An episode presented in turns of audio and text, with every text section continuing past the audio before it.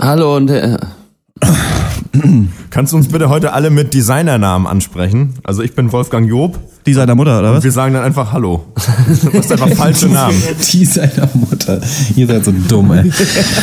Mann. Das, ist, das sind Designerschuhe, die seiner Mutter. ist das ein Philips Asmussen-Witz? Nee, ähm, hier, wie heißt der von der Wochenshow? Äh, hier, äh, Herbert Görgens. Nee. Ingo. Ingolf Lück. Ingo, Ingo Abed. Der hat doch diesen, der hat doch diesen mit, der, mit dieser Schiebermütze immer gespielt da. Ja, Herbert Ja, Görgens. Ja. Herbert Görgens, ja. genau, ja. Ja, kann ich wohl? Soll ich holen? Als Comedy noch groß war. Hallo,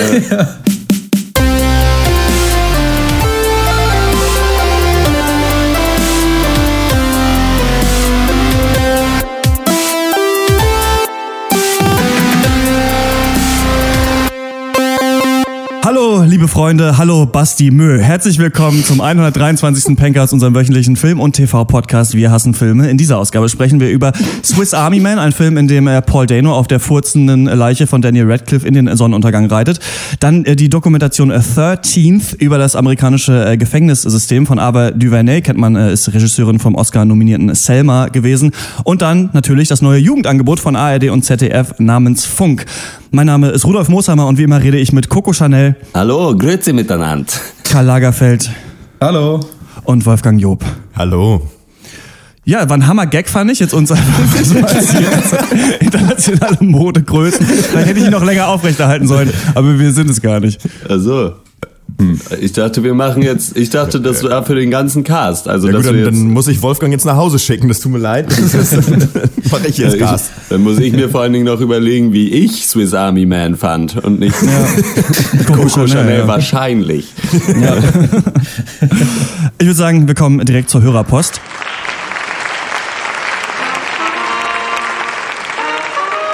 Ähm, Bronco äh, Bullfrog, ähm, ein äh, lieber äh, Hörer von uns, der uns schon ganz, ganz lange hört. Es gibt ja, es gibt ja so ein paar, ne? Jacek Ja. noch und sowas, die schon so früher, wo man sich fragt, so warum? Warum habt ihr damals nicht andere Podcasts gehört? Warum, warum war War es dieser? damals schon besser. Das ist halt Ja, die uns schon, äh, die uns schon lange hören, lange unterstützen. Ähm, den haben wir vergessen zu erwähnen. Er hat uns natürlich schon länger auf Patreon unterstützt. Ähm, das äh, soll hiermit nachgeholt sein.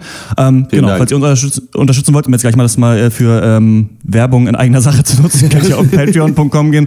Dann äh, bedanken wir uns äh, bei euch da viel, viel später dann dafür, wenn ihr uns da unterstützt.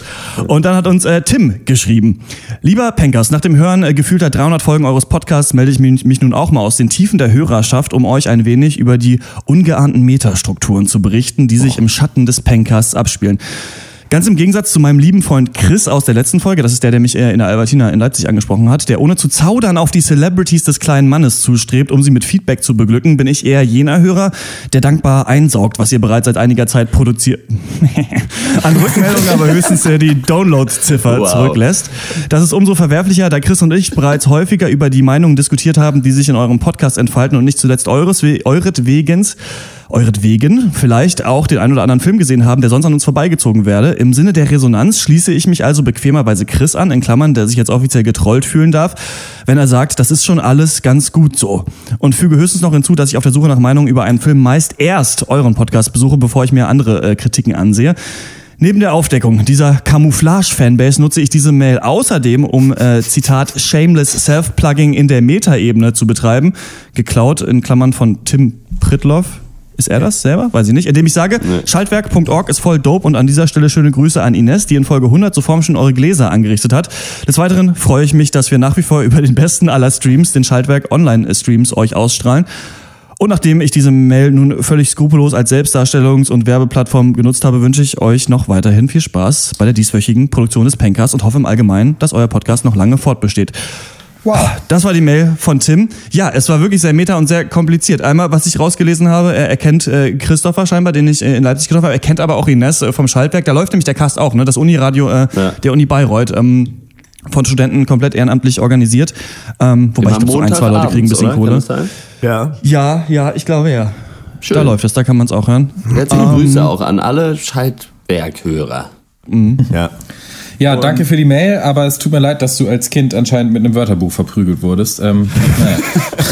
ja, der Ironie funktioniert im Radio nicht, sagt man ja immer, ne? Also, Aber wie, also Ines ist ja aber in Bayreuth und er wahrscheinlich auch, aber woher kennt er dann Christopher? Also mir, für mich wirft diese E-Mail mehr Fragen auf, als sie beantwortet. Ich würde auch sagen, vielleicht kann uns ja jemand, der die beiden kennt und auch beim Schaltwerk ist, nochmal eine Mail schreiben, um das äh, was, nochmal ich, aufzudröseln. was ich komisch finde, ist, dass ja offensichtlich, wenn wir hier jede Woche miteinander reden, dass ja irgendwer mithört. Also das, ich, dachte, ich dachte, das ist, wir reden, über, reden unter uns. Ja, die von dem Schaltwerk müssen das sein, die das irgendwie einfach in die Welt senden. ne? Ich weiß auch nicht, was da los ist. Das hatte ich eigentlich nicht so geplant. verkabelt. Ja. Na gut, ähm, reden Vielen wir Dank lieber für die E-Mail Ja, vielen, fürs vielen Dank. Feedback. Mhm. Ja. Mhm, mhm, mhm. Füße zurück. Dankeschön, Dankeschön. Wir freuen uns über Post von euch. Schreibt uns doch. podcast.drpeng.de ist die E-Mail-Adresse. Schreibt uns und doch. Schreibt uns doch mal. Und äh, wir kommen äh, zum ersten äh, Thema und das ist Swiss Army Man. Rom, die ewige Stadt. Im Herzen der Metropole wohnt das Oberhaupt der mächtigsten Religion der Welt. Er nennt sich den Papst der Armen und der Kranken. Doch auch er ist nicht sicher vor des Teufels Lakai. Es befindet sich eine Bombe unter dem Petersdom. Holt die Schweizer Garde. Franziskus, die Schweizer Garde wird nicht ausreichen. Wir haben nur eine letzte Hoffnung. Wir müssen ihn aufwecken. Aufwecken. Aufwecken. Dann gnade uns Gott.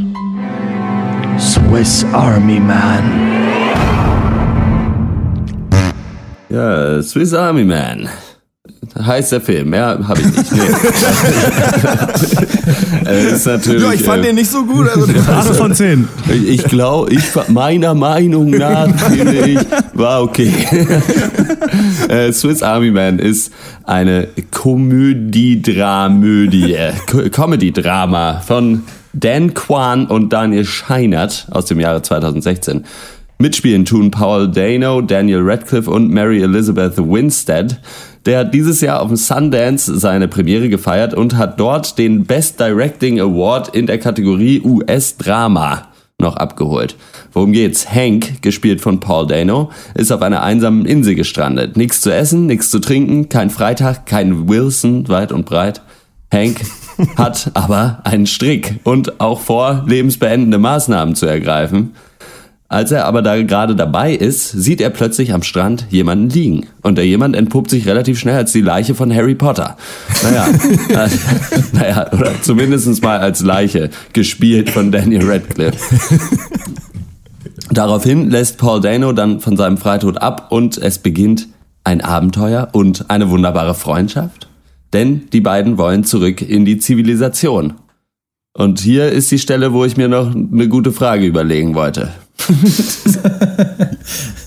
ja, äh, äh, Swiss Army Man, Juchaya oder Auweia, wäre dann meine Frage an euch. Dann nehmen wir die. Ja, und los. Ich finde das schön, dass man so aktuellen Film äh, macht, der sich direkt an JVA Sachsen äh, richtet. Wenn man, ähm, wenn man da die Leiche von Danny Radcliffe vielleicht mit in die Zelle gesperrt hätte, hätte alles anders laufen können für äh, Jabba al-Bakr. Aber naja, so ist es jetzt gelaufen. Ähm, hat man vielleicht nicht gesehen, den Film in Sachsen. Ähm, weiß ich nicht so genau. Swiss Army Man, lange, lange, lange von uns erwartet, hatte ich das Gefühl. Ich hatte den, Ja. äh, ist einer der wenigen Filme, den ich überhaupt auf einer Liste, es gibt, also die Liste war dieser Film, wo ich gedacht habe, was, ich, was würde ich gerne noch sehen dieses Jahr. So ein bisschen interessiert bin ich noch an diesem Fantastic Beasts Film. Habt ihr übrigens mitbekommen, dass die jetzt fünf Filme machen wollen? Ich Ja. wollte schon wieder Ja, den ja. Laptop aus dem Fenster schmeißen. Das kann doch nicht Das ist sein. ganz verrückt, kann, das kann doch, da gibt's doch nicht mal ein Buch zu. Also gut, dieses eine, egal. Ähm, siehst du, ich bin schon wieder, wenn ich Daniel Radcliffe sehe, bin ich sofort im Harry Potter Universum. Werde ich vom Muggel zum Zauberer. Und wo sind denn da die Eltern? Wo sind die Eltern von diesen Leuten? Die sagen, mach doch erst mal einen Film und dann können wir gucken, ob du noch Hunger hast. So, Ja, ganz genau. Ey, da waren die, das sind auch die Augen wieder größer als der Hunger. Das ist so. Ja. Naja, einen Film haben sie auf jeden Fall hier gemacht, ähm, Paul Dano und Danny Radcliffe, und ich finde, man merkt, dass die auch richtig Bock darauf hatten, diesen Film zu machen. Und es ist ein bisschen so dem Film, also es steht ja so ein bisschen da drüber, diese Kontroverse, dass äh, Danny Radcliffe hier eben eine Leiche spielt und dann die ganze Zeit am Rumfurzen ist. Und dann gibt's ja auch echt ein paar seltsame Szenen, wo die sich auch so ein bisschen ineinander verlieben. Und man hat die ganze Zeit das Gefühl, okay, soll hier noch so ein Nekrophilie-Kommentar gemacht werden und so weiter. Und ähm, aber an sich ist das erstmal ein grundsolider, süßer Indie-Film, den man hier gemacht hat, der eben diese Extra-Ebene hat, dass es sich hier um eine Leiche dreht und äh, in dem man sieht, dass die beiden äh, unglaublich viel Spaß daran hatten, diesen Film zu drehen. Und ich finde, am Ende kommt ja dann noch so ein Kommentar, es kommt ja dann noch ein Twist. Äh, Malte, du hast ja vorgeschlagen, dass wir einen Spoiler-Teil machen und das finde ich eine ganz gute Idee, da kann man noch mal am Ende drüber reden. Er schlafft ein bisschen ab in der Mitte, finde ich, dieser Ja. Film. Also die Leute, ähm, mit denen ich den gesehen habe, wir hatten alle das Gefühl, wir wären so ein bisschen eingepennt in der Mitte. Irgendwo, wo sie da diese, wo sie diese romantische Liebesszene zwischeneinander aufbauen. Es wird schon sehr, sehr lange ähm, durchgezogen. Dann irgendwann, irgendwann ist dann auch der Gag ein bisschen durch. Aber der Gag ist vielleicht auch nicht so gut, aber sie ziehen ihn beide durch und haben Lust auf den Gag. Und deswegen finde ich, ist das ein Film, den man sich auf jeden Fall anschauen kann, aber nicht so das große Indie-Kino, was ich ein bisschen erwartet habe. Das ist mal wieder so ein Film, der dumm aussieht, aber in dem doch äh, ziemlich viel Intelligenz steckt, wie ich finde. Und das sind mir ja die, äh, die liebsten Sachen. Das ist halt so ein Film, der komplett absurd anfängt. Und dann, ähm, so wie du. Allerdings, ja. ist klar. ein Film, der absurd anfängt, äh, dann aber irgendwie immer realer wird. Und äh, auf dem Sundance äh, Festival sind die Zuschauer auch nach der ersten halben Stunde in Strömen aus dem Kino gestürmt, äh, wie man äh, dann lesen durfte. Und ich kann es auch ein bisschen verstehen. Also weil der Anfang des Film, äh, der Anfang des Films gibt sich ja schon als so total niveau- und zusammenhangsloser Schwachsinn. Und ich muss sagen, ich fand den Anfang auch echt nicht so toll. Aber die Stärke des Films liegt eher darin, wie er sich entwickelt. Und das haben die Zuschauer auf dem Sundance nicht kommen sehen, ich auch nicht. Aber das liegt eben daran, dass der Film Richtung einschlägt, die echt niemand kommen sieht. Und das Geile ist, wenn du den Film dann komplett gesehen hast, nachdem er vorbei ist, kannst du ihn quasi komplett rückentwickeln, also Hashtag Reverse Engineering und dann ergibt alles Sinn. Also furzende Leiche, ellenlange Gespräche über Masturbation, mein Pimmel ist ein Kompass, ja, so aus peinlichen so Kinderjokes werden dann aber doch ernsthafte Themen und deswegen finde ich, so allein von der Struktur her ist es äh, für mich einer der cleversten Filme des Jahres. Ja, ich find's ganz, äh, finde es herrlich, dass wie dumm manche Leute sind. So, die sehen eine furzende Leiche und verlassen das Kino. Also das ist für mich so, ja gut, Leute, dann, dann, dann, äh, dann guckt doch Transformers, ihr Vollidioten. Das ist, äh, ich finde es ganz geil, dass genau mal, wie du es gesagt hast, wir haben hier so ein vermeintlich so ein dummes Gimmick, das aber verdammt intelligent eingesetzt wird, einfach in Form eben dieser Leiche von äh, Harry Potter. Und ähm, es ist ja schön, weil wir haben ja hier so einen Film, es geht so ein bisschen, wie, wie eigentlich bei vielen Indie-Filmen, ne? es geht so, wir haben so Einsamkeit, wir haben wieder den Außenseiter und es ist eigentlich, ich finde es einfach eine schöne Idee, wie hier jemand, der selber seinen Lebenswillen verloren hat, einer Leiche Lebenswillen gibt und sich damit gleichzeitig so ein bisschen selbst therapiert. Ich finde, das ist einfach eine, das klingt ich weiß nicht, ob das Banane klingt. Ich finde, es ist verdammt clever und ähm, mir hat das wirklich gut gefallen und ja, Finde ich auch. Es, also es macht in erster Linie mal Spaß, sich diesen Film anzugucken. Ich fand ehrlich gesagt den, äh, ich fand ihn auch ein bisschen lang oder langatmig, aber ich fand es äh, quasi genau vor der Stelle, die du meinst, Christian, weil die fand ich war so das Herzstück des Films und die fand ich richtig geil, diese eine längere Szene da. Nur davor, dieses bis sie da hinkommen, das hat mir ein bisschen sehr lange gedauert. Aber ja, es ist einfach, also ja, ihr habt es auch schon gesagt, es, man sieht einfach den Spaß, den die Leute haben. Und das ist nicht nur, sind nicht nur die Schauspieler, sondern auch in, hinter der Kamera, was da für Shots sich überlegt wurden, äh, das ganze Set-Design und so, Ja. was sie da an den Tag legen. Da sieht einfach, da, man sieht, da steckt viel äh, Schweiß auch drin und Spaß und das macht dann Spaß. Und ich kann mir auch, ich kann mir sehr gut vorstellen, wie da die Sundance-Leute mit äh, Nasen höher als äh, alles an allen allem allem anderen so, aus dem Kinosaal stolzieren, äh, während unser Allzeit einfach lachend auf dem irgendwie Stuhl liegt, weil Naja, jemand ja schon auch wieder gefurzt hat. Es ist ja, aber es ist ja auch schwer lustig. reinzukommen in diesen Film, oder? Also ich finde, Fand ich also ich hätte nicht. auch nicht erwartet, ähm, finde ich, dass es irgendwie nicht die furzende Leiche von Daniel Radcliffe ist, die es mir irgendwie schwer macht, hier reinzukommen, sondern was mich total abgeturnt hat, ist Paul Dano, weil er halt einfach so am Anfang halt echt so ein unerträglich nichtsnutziger Lauch irgendwie ist. Also, weil es, es war für mich so ein bisschen wie eine Survival-Show gucken, nur anstelle von Bear Grylls ist irgendwie der Moderator ein Panda-Baby oder so, weißt du? Aber so, und äh, zu dem Zeitpunkt ist ja. Swiss Army Man quasi ein Survival-Film oder zumindest gehen sie durch die Wildnis und äh, schlagen sich da eben ihren Weg zurück in die Zivilisation. Und deswegen ähm, musste ich 30, 40 Minuten auch Geduld mitbringen.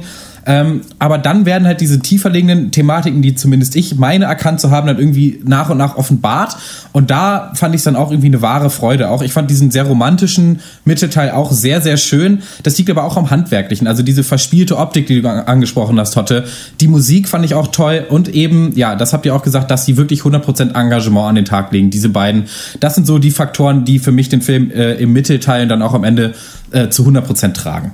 Ja, Für ich mich vielleicht die Film beste schafft- Leistung, die ich je von Danny Radcliffe gesehen habe, muss ich sagen, in meinem Leben, obwohl er hier halt so eine olle Leiche spielt. Aber ich fand das super witzig, ich fand, er hat sich da, also das musst du auch erstmal bringen als Schauspieler, finde ich, so auf sowas Bock zu haben. Man merkt ja auch wirklich bei Danny Radcliffe, auch bei den Filmen, die wir mit ihm besprochen haben, wo er später drin war, dass er schon Lust hat, dieses Image abzustreifen oder einfach auch irgendwas zu machen. Gib mir irgendeine Rolle, Hauptsache ich habe keine Narbe auf der Stirn, ich spiele alles. Und ähm, das finde ich, hat er hier super gemacht. Du hast den Soundtrack angesprochen, ich mochte total gerne dieses, also der war ja dann auch oft auch von denen so eingesungen, auch immer nur so ba ba ba ba ba ba ba ba und so. Das war war halt total niedlich irgendwie so. Und ich finde schon, dass man versucht hat, vielleicht so einen Gegen-Indie-Film zu machen. Also ob also eigentlich einen normalen Indie-Film zu machen, aber wegen dieser komischen Leichenthematik das halt so ein bisschen zu brechen. Mir geht's aber überhaupt nicht so wie euch. Ich finde den Anfang total stark und ich finde das Ende stark und den Mittelteil eigentlich da äh, habe ich dann das Gefühl, ich, okay, ich habe die Idee verstanden, so jetzt müssen noch mal drei Gags gemacht haben, jetzt muss halt ewig lange diese Liebesgeschichte aufgezogen werden. Das fand ich persönlich ein bisschen ermüdend, aber es ist ja interessant, dass wir da unterschiedliche äh, Ansichten haben. Ja. Also ich Sagt bin da ganz vielleicht mehr über dich aus als über den Film, Christian. Aber gut. Ja, die, Also ich ich muss muss- den nee. kurzen, den Leichenteil und den intelligenten Teil. Ihr natürlich seid äh, Oldschool Romantics wahrscheinlich. Ne?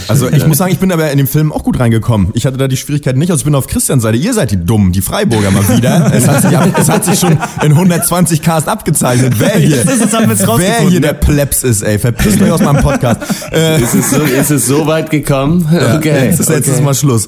Ähm, Ich wollte nee, auch find- noch was find, es ist sagen, eine total vielleicht, auch schöne wenn ich dumm sind, bin anscheinend. Ja gut, aber erst rede ich, weil ich bin intelligent. Ähm, das ist, ich finde, es ist eine total schöne Idee, weil Radcliffe in, in Form dieser Leiche ist ja einfach so ein magischer Weggefährte und das Lust ist halt so geil, dass es halt aber eben nicht ein magischer Weggefährte im klassischen Sinne ist, der jetzt vielleicht irgendwie, weißt du, so irgendwelche netten Fähigkeiten hat, sondern der gibt, der hat einfach verdammt viele Darmwinde abzugeben so. Und die nutzen die und, und mit denen hilft er eben Paul Dano aus verschiedensten äh, Situationen so. Und das ist halt, das hat natürlich, das ist natürlich irgendwie nicht schön und das verzaubert den Zuschauer auch nicht gerade, aber ich finde das gerade schön, so eine sowas total plumpes, sowas wirklich total primitives einfach zu nehmen. Und da- das ist das ist total süß gemacht einfach das Ganze. Was? und dieses Verhältnis, was sich zwischen den beiden aufbaut, das ist finde ich schon toll. Und es geht ja oft bei so bei so in den Film geht's ja irgendwie um so ein bisschen so ein, so ein, so ein sich eingemuggelt fühlen so in so eine in so eine Biberbettwäsche. Und das ist äh, hat dieser Film geschafft. Und mir hat das also ich finde es hat wirklich wahnsinnig viel Spaß gebracht einfach. Also ich der und ich hatte halt- die Längen auch nicht gefühlt so wie Christian zum Beispiel. Ähm, ja Hotte jetzt bitte die dumme Meinung von dir. Ja, nach 50.000 Jahren. Danke. Jetzt, jetzt will ich auch nicht mehr. Nee, äh, was der Film äh, ganz hervorragend schafft, äh, ist einfach diese Balance zwischen das Thema ernst nehmen und aber sich selber überhaupt nicht ernst nehmen. Ja. Und es ist gar nicht so einfach, würde ich mal äh, vermuten. Weil, ja, es ist, es geht ja schon um diesen einsamen, vereinsamten Außenseiter Paul Dano und so seinen Leidensweg oder was weiß ich was. Und aber trotzdem, ich meine, in der einen Szene versuch, ganz am Anfang versucht er sich zu erhängen und noch ein Lied zu singen und kann es halt nicht, weil die Leiche die ganze Zeit furzt. So, das ist zu laut. So, das ist halt schon irgendwie, aber das trotzdem noch so zu verpacken, dass das nicht komplett in nur irgendwie äh, Furzabgefeiere verkommt, das ist äh, nicht leicht. Und das schafft der Film aber eigentlich perfekt. Wollen wir spoilern? Gut, dann ähm, ja, von uns allen trotzdem eine Empfehlung für Swiss Army Man. Äh, wenn ihr den noch nicht gesehen habt, dann könnt ihr jetzt diesen äh, Spoiler-Teil, der jetzt kommt, skippen und dann beim nächsten Teil weitermachen. Und jetzt wird gespoilert. Malte, willst du kurz erzählen, was am Ende passiert und dann, äh, dann so ein bisschen deine Meinung dazu geben? Ähm, ja, also gut, was am Ende passiert, am Ende kommt raus, äh, dass Paul Dano nie auf einer tropischen Insel war, sondern einfach nur äh, in dem Wald neben seiner Stadt und äh, dass er eben sich wahrscheinlich das Leben nehmen wollte. Und äh, also der Film wird quasi in der Realität verankert am Ende, obwohl es äh, ein sehr absurdes Road-Movie äh, bis dahin war. Und das fand ich halt ähm, sehr, sehr toll, weil, ähm, weil man am Ende ein komplettes Bild hat von dem Film, beziehungsweise von Paul Danos Charakter, Hank, der ja im Endeffekt der Film ist. Ähm, denn was, also was, ich muss da äh, Max ein bisschen zustimmen, was wir hier sehen, meiner Meinung nach, ist 100 Minuten Selbsttherapie eigentlich. Ähm, Er war, wie gesagt, nie, er war nie auf einer Insel, er ist in den Wald gegangen, er wollte sich das Leben nehmen. Es geht um Trauma, es geht um Traumaverarbeitung und warum Hank ähm, so abgefuckt geworden ist, wird, der, äh, wird auch erklärt von dem Film. Immer in so kleinen äh, Hinweisen und Andeutungen, Nebensätzen. Seine Mutter ist früh gestorben, sein Vater ist halt so eine Art, so, so ein Man's Man, ja, der mit Gefühlen nichts am Hut hat und eben mit diesem doch sehr sensiblen äh, Dano nichts anfangen konnte und dann eben ja, warum gibt es diesen Peniskompass? Weil er eben total sexuell frustriert ist und das macht der Film auch deutlich, dass er eben, das von Dano von seinem Vater beigebracht wurde, dass Sexualität was Beschämendes ist, dass er nicht masturbieren sollte und dann noch die ganze Sache mit der Leiche und ähm, äh, auch das sagt ja der Film, dass es eine echte Leiche ist, die wirklich angespült wurde. Aber aus dieser Leiche erschafft Dano dann eine Person quasi nach seinem Ebenbild. Und lange Zeit des Films wird er darauf verwendet, dass Dano der Leiche die Welt erklärt, aber natürlich die Welt aus seiner eigenen, total verspulten Sichtweise. Und da stecken für mich eigentlich zwei interessante Aussagen drin. Erstens, dass die einzige Person, mit der Dano reden kann, keine lebende Person ist. Und zweitens, dass die einzige Person, die ihn versteht, er selber ist. Denn Radcliffe ist ja eben, wie gesagt, ein reines Abbild. Und äh, das hat mich so ein bisschen an The Double erinnert mit Jesse Eisenberg oder auch an Fight Club eigentlich, weil dieses Erschaffen von so einem fiktiven Charakter zu einem bestimmten Zweck, das passiert bei ähm, The Double und so ein bisschen bei Fight Club ähm, soll dieser Charakter eine Darstellung dessen sein, was man selber gerne sein wollte, aber halt nicht sein kann. Und bei Swiss Tot. Army Man Ja. ist es halt eben mehr so Therapie für mich, so eine Art Selbstbestätigung. Ja. Ich bin auch nur ganz normal. Ich bin nicht so verrückt. Auch mich kann man verstehen. Und ähm, genau. Und äh, das Ja, fand ich halt toll, dass gerade man in da, dem ja, Zusammenhang, also wenn du so weit schon gehst, dann in dem Zusammenhang sind halt auch diese Liebesszenen dafür, er muss sich halt erst, also relativ platt dann, aber er halt erst selber lieben lernen, bevor er auch wieder zurück kann, quasi. Also das geht ja noch weiter Ja. dann. Ja. bitte. Ja. Und, Mir äh, es gefallen, ist- wie das. Ja, erzähl. Nee, also es ist ja auch an sich keine Liebesgeschichte zwischen Radcliffe und Dano, sondern ähm, äh, Paul Dano nimmt ja die Rolle einer Frau an, nämlich der Frau, in der äh, in die er auch verliebt ist. Und äh, er spielt halt quasi diese Liebesgeschichte durch, weil er eben selbst an ihr gescheitert ist, weil er es eben nie geschafft hat, mal auf diese Frau zuzugehen, die er da im Bus getroffen hat. Und äh, es ist quasi so eine Art Fantasie, die halt ausspielt, äh, dass er dann doch erfolgreich vielleicht war in dieser Liebesgeschichte, dann in der Rolle von Daniel Radcliffe. Aber bitte, was wolltest du noch sagen? Was hier äh, Stichwort äh, Pacing äh, ganz gut geschafft wurde, war das komplett alles am Ende aufzudröseln in so einer zehnminütigen Sequenz, die fast so eine Plansequenz ist, also wo die Kamera sich Ja. immer wieder dreht um die Charaktere und dann also es ist ja viel zu schnell, ne? Er kommt ja da an, dann kommt sofort ein Fernsehteam, dann ist sein Vater da, soll die Leiche identifizieren, dann rennen sie wieder runter an den Strand, aber dadurch, dass es so verdichtet ist, dann siehst du eben auch, wie klein der Raum ist, in dem sich alles vorher abgespielt Genau. hat und ich finde, das ist ein, eine eindrucksvolle Szene für den Zuschauer eigentlich. Außerdem finde ich dann gut, dann gibt es am Ende ja die, die neue Brechung, dass sich dann alle dann wieder doch, also Daniel Radcliffe als furzende Megaleiche sehen und sich drüber freuen, was ja so total ironisch am Ende quasi ist. Und da ist halt die Frage, was soll das bedeuten? Wahrscheinlich, dass Paul Dano dann doch wieder in seine Fantasiewelt abdriftet Ja. und alle halt, also dass, dass eben die Leute nicht überzeugt werden. Das versuchen so Filme ja öfter mal, dass sie quasi so eine Nebenwelt aufmachen, die andere Menschen nicht sehen können. Dann wird die Realität gezeigt und dann wird doch gezeigt, nee, diese Welt existiert doch und alle glauben jetzt dran, aber es ist so ein bisschen so ein eskapistisches Moment vielleicht. Aber das hat mir auch gut gefallen, dass es diese extra Ebene am Ende eben nochmal gibt, die das so alles in äh, Relation stellt und du dir denkst, fuck, ja klar, natürlich gab es diese Reise irgendwie nicht, aber ich habe es bis jetzt habe ich geglaubt, aber jetzt merke ich, Ja, okay, genau. ganz schön komisch, ja. Ja, äh, Malt hat mir noch mal ein bisschen die Augen geöffnet. Ich muss sagen, ich habe den vor ein paar Wochen gesehen. Ich habe es ja schon im Cast gesagt. Ne? Also ich habe ihn jetzt nicht so ganz, ganz frisch noch in Erinnerung. Ich, hat, äh, ich war leicht enttäuscht vielleicht, ob das äh, mittelteils fand dann aber das Ende wieder stark. Ähm, gibt für mich äh, siebeneinhalb von zehn Punkten. Ich finde es ein guter Film, eine Empfehlung. Ähm, sollte man sich anschauen im Kino. Äh, ich gebe mal 8,5 Punkte von 10. Ich fand ihn auch nicht perfekt, aber ich finde es schön, wie der Film es schafft, Erwartungen aufzubauen und sie dann komplett äh, zu durchbrechen. Oder vielleicht auch nicht, Fragezeichen, je nachdem, wie man dann das Ende interpretieren möchte. Ähm, es ist ein Film, wo die Macher Spaß dran hatten, die Leute Spaß dran hatten und das kommt durch und er ist sehr clever geschrieben. Aber die Langatmigkeit, ähm, die ich, genauso wie der andere Idiot in diesem Cast Hotte da drin gesehen hat, äh, lässt ihn dann doch nicht zu einem ganz perfekten Film werden. Also ja, deswegen diese Bewertung. Jo, von mir gibt's ähm, auch 8,5 von 10. Ich finde, es ist wirklich ein ähm, intelligent gemachter Film. Ähm, hier steckt eine ganze Menge drin. Man muss nur bereit sein, vielleicht hinter diese vermeintlich doofe, äh, äh, äh, pietätlose Fassade zu gucken. Ähm, dann kann man hier wirklich einfach einen schönen Film finden. Ich habe ihn gefunden, deswegen von mir 8,5 Punkte. Ja, äh, von mir gibt's auch acht von zehn. Und ich muss auch, äh, es ist ja schon auch irgendwie schön. Also wenn du weißt, okay, wir haben Paul Dano, Daniel Radcliffe und Mary Elizabeth Winstead als Schauspieler, äh, dann lass uns doch mal ein paar Leute im, beim Sundance Film Festival aus dem Kino treiben. So, der wird da eh genommen. So, vielleicht ist die erste halbe Stunde auch einfach ein Stinkefinger an, äh, an die Leute. Ja, aber du, man kann es halt machen. Wir haben es ja auch bei The Mule schon gesa äh, Ja. gesagt, den wir ja, Ja. mal geguckt haben. Du kannst es machen. Du kannst die dümmste Prämisse nehmen äh, und äh, damit einen vernünftigen Film machen, solange du das Ganze irgendwie ernst nimmst und noch ein bisschen Tiefgang mit reinmachst. Und äh, das haben die hier eindrucksvoll, eindrucksvoll bewiesen. Also 8 von 10, genau. Swiss Army Man ist in den deutschen äh, Kinos. Was ist eure Meinung? Äh, schreibt uns die doch an podcast.drpeng.de. Und wir kommen zum nächsten Film, 13th.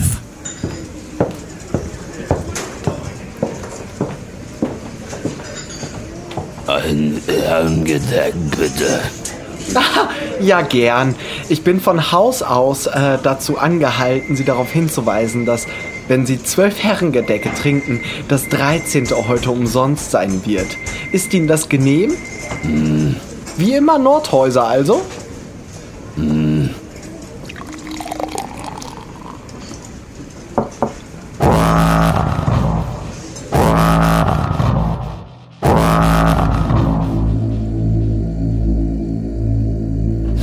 Thirteenth.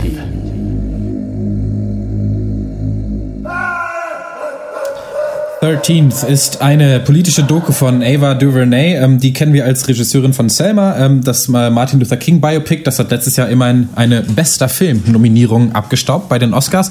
Äh, die Doku wurde von Netflix produziert und auch hier wird es, äh, wie bei Selma, auch wieder politisch. In 13th geht es ähm, allgemein gesagt um institutionalisierten Rassismus in den USA, wobei diese Thematik halt erst historisch abgehandelt wird und dann später auch in der Gegenwart ankommt und halt die Probleme in der heutigen Zeit aufzeigt. Und in der Doku ähm, passiert das durch mehrere Aufhänger. Erstmal der Titel 13th ähm, bezieht sich auf das 13. Amendment der amerikanischen Constitution, welches besagt, dass Menschen nicht in Sklaverei gehalten werden dürfen, außer wenn sie Kriminelle sind. Und dieses Außer ähm, wird hier als Schlupfloch quasi dargestellt, was dazu benutzt wird, Schwarze und andere Minderheiten konsequent klein zu halten. Und wie geht das? Indem man ebenso konsequent eben das Narrativ fördert, dass Schwarze Kriminelle sind. Das ist die Hauptthese des Films, äh, würde ich sagen. Und belegt wird das durch so äh, verschiedene Gesetzesentwürfe, ähm, angefangen in der Ära so Nixon, Reagan, äh, 70er, 80er Jahre, dem War on Drugs, äh, aber auch bis hin zu Donald Trump dann am Ende. Und äh, der zweite Aufhänger oder rote Faden sind dann eben Gefängnisse. Und äh, denn da kommen Kriminelle ja schließlich hin.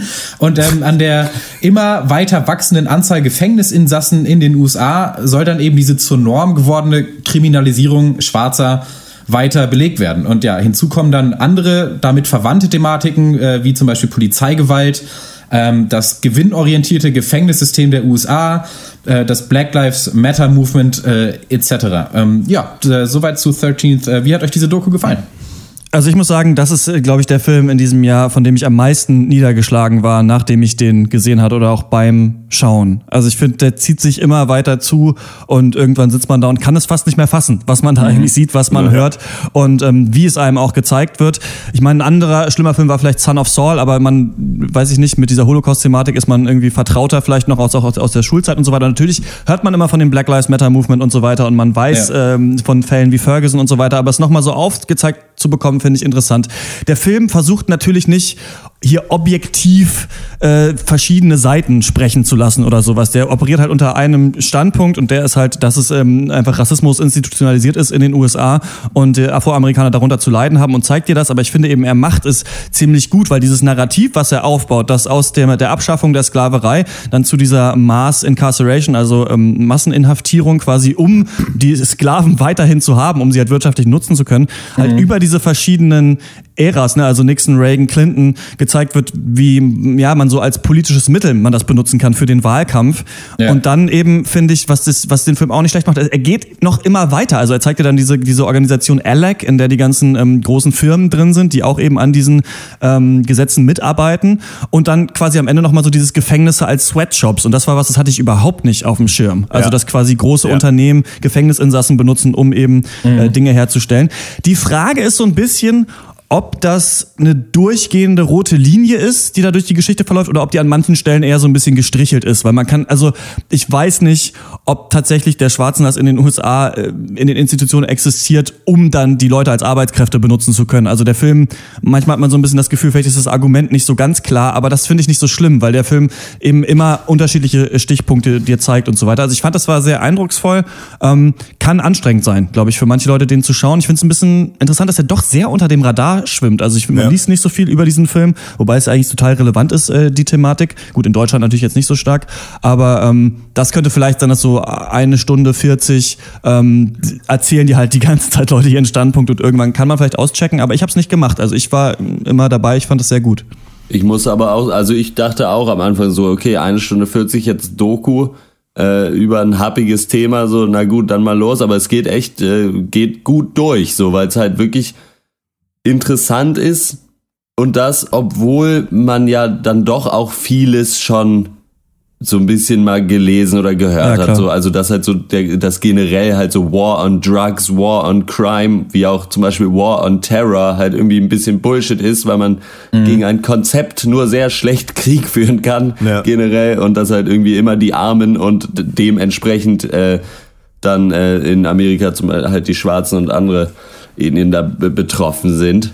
So, äh, das ist ja nicht neu, aber er, er zeigt eben die Zusammenhänge sehr schön auf. Und ja, die sind sehr einseitig äh, berichtet oder halt, ja, oder wie du auch meinst, also manchmal ist man sich auch nicht so ganz im Klaren, ob das jetzt dann wirklich zusammenhängt, aber es ist halt zumindest schon mal so. Also zumindest, also es ist ja zumindest schon mal so, dass die Statistiken, die die da äh, haben, äh, stimmen, dass halt irgendwie ja, halt äh, schwarze Männer irgendwie was, 6% der äh, Bevölkerung in Amerika ausmachen und äh, 40% der äh, Gefängnisbevölkerung. Und äh, ja, weiß, ich, weiß nicht, ob ich da ein linksgrün versiffter Idiot bin, wenn ich sage, dass das nicht so ganz mit rechten Dingen zugehen kann. Wir sind ein Obwohl ganz widerlicher ein Typ- Linksfaschist. Ja. Ob- ja.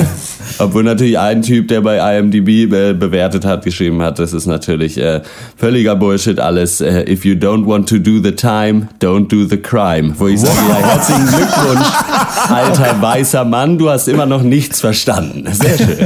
Weißt du, das ist, ein Boden, das ist eine bodenständige Meinung. So, das ist, muss man wohl mal sagen. Nee, ich find's ähm, Natürlich äh, ist, kann man in Frage stellen, ob da, also natürlich gibt's institutionalisierten Rassismus, natürlich die Frage, ob jeder, der in diesen Institutionen arbeitet, Rassist ist. So, das ist, ähm, da- da- das muss ja nicht unbedingt der Fall sein. Fakt ist ja bloß, dass ähm, Strukturen geschaffen wurden auf Basis von irgendwie War on Drugs und so weiter, die diesen Status aufrechterhalten, diesen Status dieser Ja. Endlosschleife. Kommst du aus einem schlechten oder aus einem, aus einem, äh, sag ich mal, finanziell schlecht gestellten äh, Milieu, dann ist die Wahrscheinlichkeit, dass du im Bau landest und vor allem, wenn du noch dazu irgendwie Schwarzer bist oder Mexikaner, verdammt hoch. So, dass du einfach hochgenommen wirst wegen irgendwelcher Bagatelldelikte. Dazu kommt ja auch noch, dass diese, diese Loop einfach äh, ewig aufrechterhalten wird. Allein schon dadurch, dass einfach ähm, sich gedacht wurde, ja, wir verknacken die Leute so richtig, wegen der kleinsten Drogendelikte. Du hast Koks am Mann gehabt und du bist, beziehungsweise nein, die, das ist ja auch noch das Lustige, es wurde ja auch berichtet, du hast irgendwie, wenn du Crack dabei hattest, irgendwie, dann kriegst du irgendwie 30 Jahre, hast du Kokain dabei, ist die Strafe niedriger, weil das halt eine privilegierten Droge ist.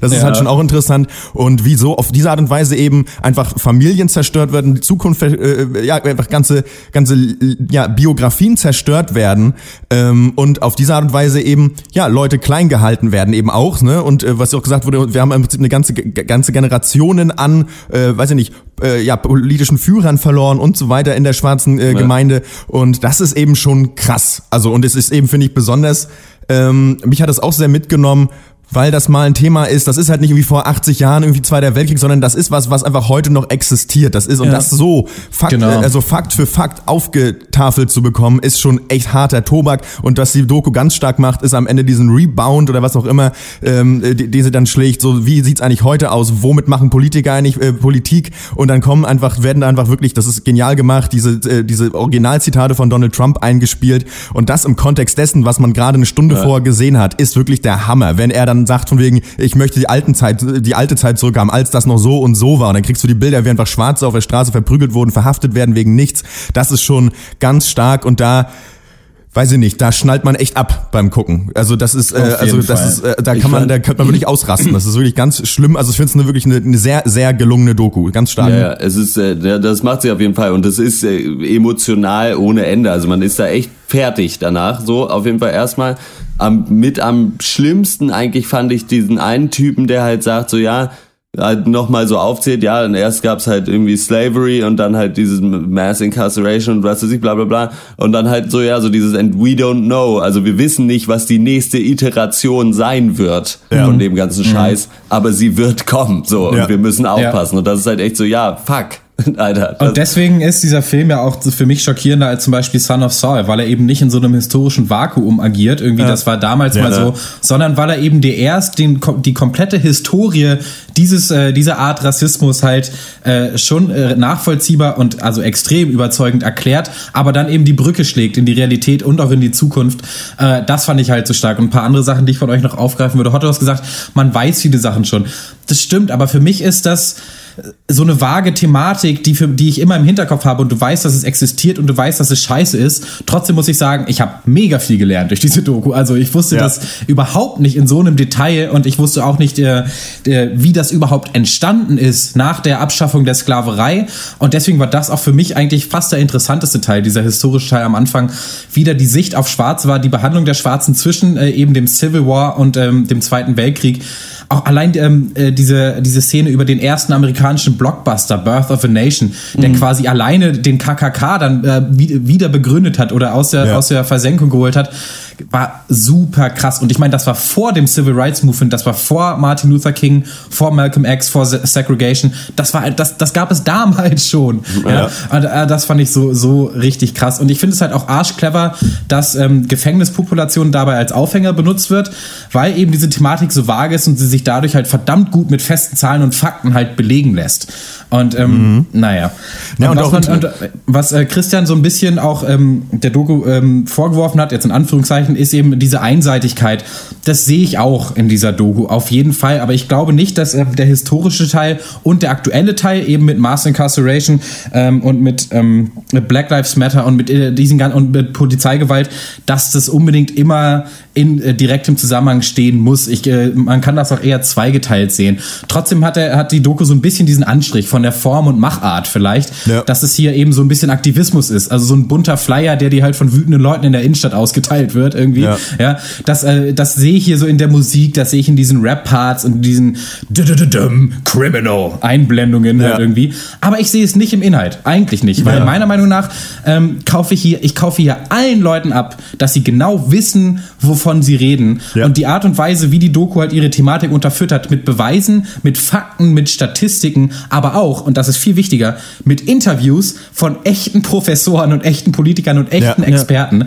Das will ich sehen. Ja. Also ich will nicht Peter Paul von dem ansehen, der auch eine Meinung hat. Ich will echte Ja. Zahlen, echte Experten und das äh, macht diese Doku mit Bravour. Richtig, und, äh, und gerade auch, wir, sie haben ja sogar Newt Gingrich einfach drin, Ja, was, was- was, schon ja, echt stark Marshall ist, einfach ist. Rep- äh, ne, Hardcore-Republikaner. Und Ja. ähm, fand, äh, fand ich auch mal eine, äh, ganz interessante äh, Einsicht, die man da bekommen hat, so, ne? Weil wir, wir leben ja immer so in diesem, ja, keine Republikaner sind die Rassisten, die Hillbillies und so weiter. Und da gibt's auf der anderen Seite stehende Demokraten, aber es ist ja schon ähm, genau angeguckt, wenn du das mal auseinanderklammerst, schon wahrscheinlich noch ein bisschen diverser eigentlich, das Feld an Menschen und Persönlichkeiten, die da äh, äh, ja eben Mitglieder eben der einen oder anderen Seite sind. Und interessant eben auch, ne, ich meine, man weiß es immer schon, weil klar, wir wissen es alle, aber so, was geht in der Politik ab? So, ne? Dieses, äh, dass die Republikaner haben ja jahrelang dieses, das für sich genutzt, wir schaffen Sicherheit und Ordnung, was ja nicht immer das ähm, sozusagen das äh, ein Punkt ist von konservativen Parteien, ja. auch in Deutschland. Wir stehen für Sicherheit und Ordnung, für wir bewahren, wir konservieren, ne, konservativ. Ähm, und ähm, das, ist dann, das, dann, das ist dann aber, ja, na gut, ja, Schwa Schwartau, ne, ist das Stichwort Bad Schwartau, ähm, dass dann eben das nochmal aufgearbeitet wurde, was Bill Clinton gemacht hat, ein Liberaler Ja, und Demokrat und dann, der genau ins gleiche Horn getutet hat, einfach um selber dann mal Präsident werden zu können, um diesen Vorteil nehmen zu können, den die äh, Konservativen halt immer für sich beanspruchen konnten, dass wir, wir sind die Bekämpfer äh, der, der, der Kriminalität. Und das finde ich eben auch krass, wie da Politik funktioniert. Und interessant auch, SPD. dass Bill Clinton, äh, Bill Clinton, Sarah Wagenknecht, die jetzt versucht auch ins rechte Horn zu blasen, ähm, interessant eben auch, Bill Clinton hat es halt auch einfach noch mit, noch schlimmer gemacht. Also das ist halt alles so geil. Es ist einfach, nö, wir knacken jetzt alle weg. Es gibt keine Bewährung mehr, sondern du kriegst 30 Jahre und 80 Prozent davon bleibst du auf jeden Fall auch im Bau. Das ist schon krass. Und das meine ich eben auch vorhin mit diesem System, was immer noch weiter existiert, immer weiter untermauert wird, immer weiter gefestigt wird. Und das ist schon klar. Die Doku ist ein bisschen wie ein Flyer. Es haut ja alles um die Ohren. Aber es ist auch ein verdammt es emotionales auch- Thema. Und es, ist gehört sich so. beschissen, wie es Ja, ist. natürlich, das halt genau, natürlich, absolut, Und das ja. ist halt, also die, diese Tatsache, dass hier War on Crime, War on Drugs nicht funktioniert, das wissen die Leute auch schon seit 30 Ja. Jahren. So, und das passiert ja immer noch. Also, was weiß ich, also, ich weiß nicht, ich meine, letztes Jahr oder so war das irgendwann mal, dass Portugal oder so mal dann einfach gesagt hat, okay, wir machen den Ja. Scheiß nicht mehr. So, wenn du irgendwie mit Heroin erwischt wirst, so dann äh, kommst du in die Klinik und nicht ins Gefängnis so, und seitdem ist da vieles besser geworden. Wer hätte es gedacht? Aber ja, äh, ja nee, das deswegen, also man, die Leute haben ja auch ein Recht dazu. Also ich glaube, ich finde, was Malte vorhin gesagt hat, ist da ganz recht. So, es ist im, in der Machart drin, aber nicht im Inhalt, diese Ja. Wut. Aber die ist auch einfach gerechtfertigt. Ja. So. In, Und insofern, äh, ja, tolles Und man Ding. kann ja auch mal eine schöne Doku machen, die eben aus einem bestimmten Gesichtspunkt eben die Dinge erklärt. Das heißt ja nicht, Ja. man muss ja nicht immer neutral irgendwie sein in jeder Nee. äh, Dokumentation. Und das komplett. versucht sie ja auch Ähm, nicht irgendwie rüber, das versucht sie ja auch nicht zu irgendwie sich selber zu unterstellen. Also sie kommt ja auch nicht so daher und sagt, hier, das sind 100 Prozent, so ist es genau, so, sondern, also fand ich. Ich fand, ähm, ich wollte noch ein paar Dinge ansprechen. Also einmal diesen, dass, dass du auch diesen War on Drugs Punkt nochmal äh, rausstellst, das fand ich auch wirklich interessant, weil man sich eben auch immer fragt, so wie ist es, ist es wirklich wie bei House of Cards? Also sitzen die da und denken so, okay, wir machen jetzt War on Drugs und knacken die alle ein, um irgendwie politisches Druckmittel zu haben? Oder sind die wirklich so? Also haben die wirklich Angst davor, dass ihre Kinder irgendwie dann Crack rauchen und weiß ich nicht was, ne? Also das ist hast Ja. du heute auch ganz stark so dieses Ding. Ich meine, Max, du hast es angesprochen und ich finde das ist auch wirklich interessant. Klar ist es in Deutschland nicht genauso wie in den USA, aber was du hier mit irgendwelchen Einwanderern hast, wie die kriminalisiert werden, irgendwie, wie Leute Angst vor denen haben, wie ist es denn, wenn manche Leute durch die Stadt gehen und da sind irgendwie drei arabisch aussehende Kids mit irgendwelchen Hoodies so. Ich will wissen, wie viele Leute da irgendwie dann die Straßenseite wechseln nachts oder nicht, ne? Also wie, wie viel von solchen Ressentiments vielleicht auch in einem selber drin sind, so, die man manchmal hat in, so, in solchen Ja. Situationen, ne? Und ähm, das ist eben was, das finde ich interessant. Und dann auch dieses ganze, dieser ganze CDU-Wahlkampf in Berlin war es ja angeblich so, ich war der, zu der Zeit nicht da, aber dass es so Plakate gab mit mehr Sicherheit und Überwachung Ja. und sowas. Und das ist immer der falsche Weg. Es ist immer der falsche Weg. Das kann nicht sein. Du kannst nicht in jede Straßenecke einen Polizisten hinstellen. Es wird die Situation nicht besser machen. Und auch wenn man die Polizisten fragt, auch auf so Volksfesten, ähm, das hat mir ähm, Johanna, hier eine Freundin von uns mal erzählt neulich, dass sie was gesehen hat, wo die interviewt wurden, ne, die jetzt immer so, ja, so Besäufnisse, so Mini-Oktoberfeste absichern sollten, dass die Polizisten halt sagen, ja, früher wollte uns hier keiner haben und heute kommen die Omas und sagen, ah, danke, schön, dass sie da sind, ich fühle mich sicher, aber wir machen hier nichts, haben die gesagt. Also, wir haben hier überhaupt nichts zu tun. Und dann zwei Sachen noch. Einmal, ähm, die Obama-Administration kam hier irgendwie nicht zu Wort. Die wurde ausgespart. Also es wurde, Stimmt. weil es, es ging ja immer so weiter, dann war Clinton und so weiter und dann eigentlich denkt man sich, okay, ähm, gut, George W. Bush, weiß ich nicht, ob der so stark drin war, aber dann auch Obama, da nicht wurde so jetzt nicht richtig. immer gesagt, Nee, wie Bush, war Alter. deren, deren Wahlkampf in, in Bezug auf äh, Gefängnis und so weiter. Und da weiß ich nicht genau, ob man, ob man nicht einmal einerseits sagt, okay, die Leute wissen das noch, also die, oder ob man nicht gedacht hat, okay, an Obama wollen wir vielleicht nicht rangehen, das ist ein guter, ist einer von uns, habe ich mich so ein bisschen gefragt. Und eine andere Sache ist, ähm, diese Zahlen, das sind ja absolute Zahlen von dem Gefängnisinsassen, ne? Also es sind ja, Ja. keine relativen Zahlen zur Population. Die US-Population ist schon auch nochmal um 100 Millionen Menschen gewachsen seit den 70ern. Also da habe ich mich nur kurz gefragt, ich habe das jetzt nicht nochmal aufgerechnet so, aber ob das tatsächlich so eine Kraft hat oder nicht, weiß ich nicht genau. Also ob das, weil absolut, ne, die Bevölkerung ist aufgewachsen, da habe ich mich nur mal so kurz gefragt, okay, aber ähm, ja, sonst, ähm, aber es ist, ich meine, man guckt das und denkt sich, man hat ja immer, ihr kennt das doch auch, man denkt sich immer so, was ist eigentlich los bei den Amis, was ist los bei den Amis? Und dann will man aber nicht anti-amerikanisch sein, dann sieht man wieder so einen Scheiß irgendwie, dann Ja. denkt man sich so, was, irgendwelche privaten Gefängnisse und sowas Ja. und weiß ich nicht, Ja. irgendwie 30 Jahre verknackt, so was geht denn bei euch Ja, ab? So, man also- selber wächst ja immer mit diesem Scheiß. Also ich bin ja selber auch mit dem Bild aufgewachsen, dass, dass, dass Russland ne, ist der Feind. So, und dann guckst du halt rüber und denkst halt so, was ist da bitte? Was, was, was Alter? So seid ihr habt doch wohl einen Arsch offen. Aber ich sehe da auch klare Parallelen zu das, was äh, gerade mit Immigranten passiert hier in, in Europa. Absolut, denn die Frage ja. ist ja, wo find, äh, wenn man sich fragt, wo findet sich eben diese Art Rassismus? Ähm, denn klar in Gesetzen, in Wirtschaftspolitik, eben in diesem War on Drugs, in der Strafverfolgung, aber eben viel schlimmer halt in den Medien und in der öffentlichen Rhetorik von Politikern beziehungsweise von Präsidenten. Und das fand ich mit am schockierendsten an dieser Doku. Ich fand es so krass zu sehen, wie wohl überlegt die Rhetorik in den Präsidentschaftskampagnen und auch während den Präsidentschaften darauf konstruiert war, Schwarze zu dämonisieren, ohne offensichtlich rassistische Begriffe oder Ausdrücke zu benutzen. Und dann, dass das belegt ist, also dass das die jeweiligen Verantwortlichen in den 70er und 80ern äh, von Nixon und Reagan öffentlich zugegeben haben oder beziehungsweise äh, dabei erwischt wurden, Ja. wie sie erklärt haben, wie Rhetorik dazu benutzt werden kann, be be bestimmte Bevölkerungsgruppen eben richtig auszuliefern. Und das ist, also das, also das ist für mich Punkt eins, was am äh, schlimmsten war. Zu- Punkt zwei, äh, p- private Gefängnisse, ihr habt doch einen an der Waffel. Also das, kann, das ist halt das Dümmste, was ich in meinem Leben jemals gehört habe. Ja, Das also, ist auch so eine ähm, Sache, ja. ne? Dass Ich bin das doch schon immer- verheiratet. Immer wieder, immer wieder irgendwo sich irgendwer denkt, das ist eine gute Idee. So, das hat noch nie ist irgendwas besser geworden, nachdem es privatisiert wurde. So, noch nie. Weil so, du setzt halt irgendeinen Typen da an die Spitze, der sich damit ordentlich Geld in die Tasche scharren kann und dann, oh, guck mal, hier in England, die ganzen Schulen sind total scheiße und überall ist Schimmel. Oder, oder halt in Amerika die Gefängnisse. Ja, super. Fußfesseln, warum sollen wir nicht daran verdienen? Ist doch alles okay. Also, ja, you don't mind me making a dollar. Ja, super starke Dokumentation von mir. Ähm, es gibt neun von zehn Von Punkten. eine, eine große, äh, ja, von mir wurde die gemacht. Ich bin dieser Ava Duvernay. Ich weiß nicht, ob ihr es. Deswegen fand ich auch nicht so cool, dass ihr es Helmer so schlecht bewertet habt, als wir damals drüber gesprochen haben. Ähm, ja, neun von zehn Ich dachte, Punkten. du Äh, wärst ein Designer. große wär- Empfehlung, ich dachte, ich weiß nicht, ob wir schon deine gesagt haben. Ähm, ich weiß nicht, Ruhe da jetzt mal. Ich weiß nicht, ob wir es schon gesagt haben, äh, ist auf Netflix irgendwie übrigens anzuschauen. Ähm, genau, Ja. was sagt ihr dazu? Ja, von mir gibt's ähm, ja neun von zehn Punkten. Äh, Also scheiß auf die Punkte eher an der Stelle, muss man sagen. Definitive ein Must-Watch für mich, für alle, die gerade überlegen, Rassisten zu werden oder die nicht wissen, weshalb Black Lives Mattern, ja, äh, oder die nicht wissen, inwiefern man als Weißer eigentlich privilegiert ist. Guckt euch das mal bitte an. Ähm, macht ihr wahrscheinlich eh nicht. Insofern für alle Leute, die sich gerne in ihrer Meinung bestärkt fühlen möchten, die sie vielleicht eh schon haben, so wie ich, ähm, ja, es ist äh, eigentlich es ist wirklich eine, eine sehr gute Dokumentation. Ja. Ja. Äh, das ist so ein Thema, wie gesagt, ähm, die, die alle wissen, dass es existiert, die wenigsten haben fundierte Ahnung von, ich mit eingeschlossen. Und was die Doku halt schafft mit Bravour, ist halt, ähm, dich zu unterrichten, dich zu bilden, ehr, ehrlich zu bilden, halt mit einer sehr hohen Grundintelligenz. Aber das ist halt überhaupt nicht trocken, das ist nicht herablassend. Und das ist eigentlich alles, was ich von der Doku erwarte. Und deswegen, ähm, ja, Punktzahlen sind eigentlich egal, aber ich gebe dann, äh, halt äh, 10 von 10 auch ein Must-Watch, auch von mir. Ja.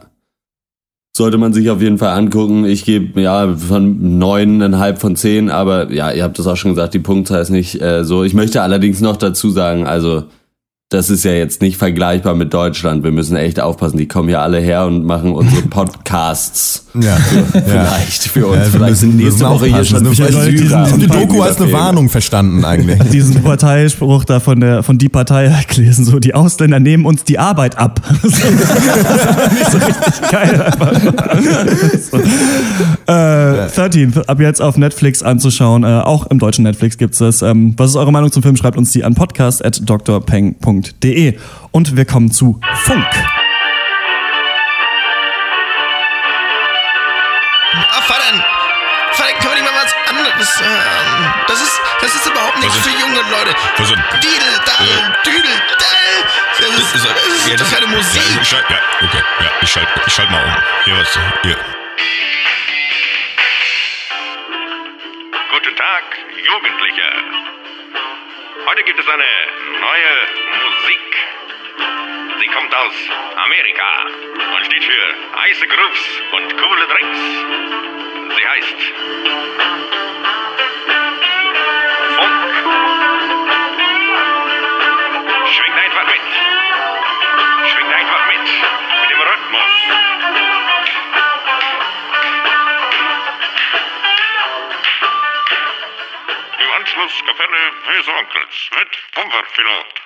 Down. Down, down, down, down. Ähm, ja, Funk ist ähm, schon lange in Planung gewesen, so ungefähr fünf Jahre lang haben ARD und ZDF sich gedacht, dass sie doch mal ein neues Jugendangebot äh, auffahren wollen würden. Und zwar Jugendliche meinen sie damit 14 bis 29-Jährige. Also äh, ihr könnt euch äh, versichern, wir sind alle immer noch die Jugend der Nation. yes. Wir sind noch nicht, wir gehören noch nicht zum alten Eisen. Wie wollte man es machen? Man hat sich Deswegen- überlegt, dass man doch ja, bitte? Ist egal, deswegen auch unsere progressive Meinung eben. Ja, Ja. so ist es.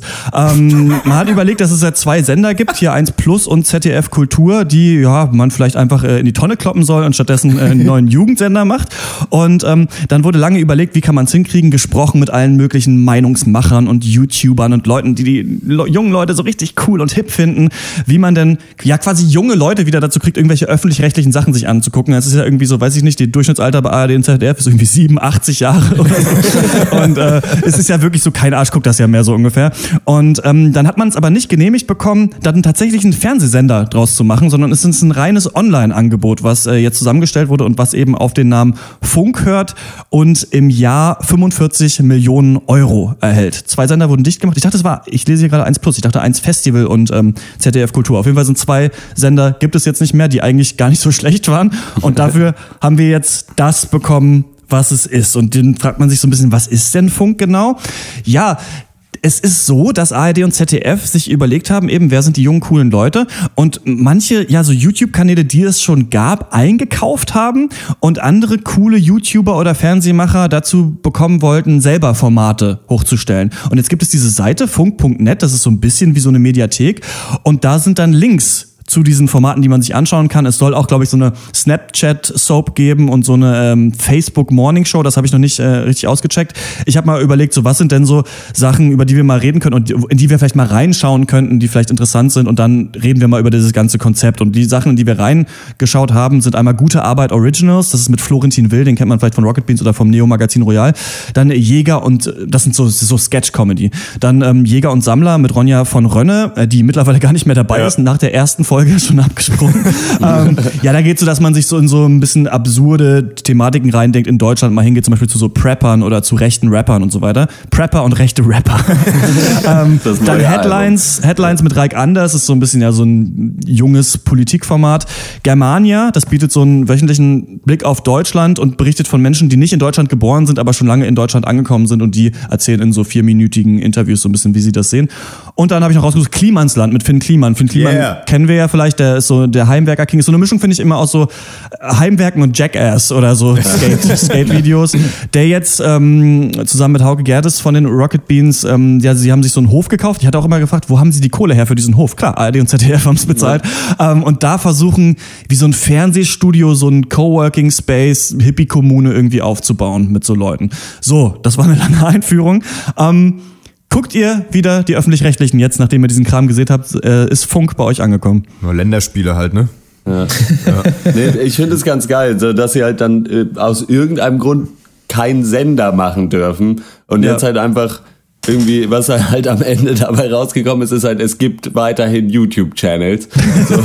aber, also das äh, finde ich witzig, ich finde es aber geil. Also ich finde es top, dass äh, da von der GEZ, von den öffentlich, äh, von den Gebühren, da Kohle an junge Leute geht, die coole Sachen machen.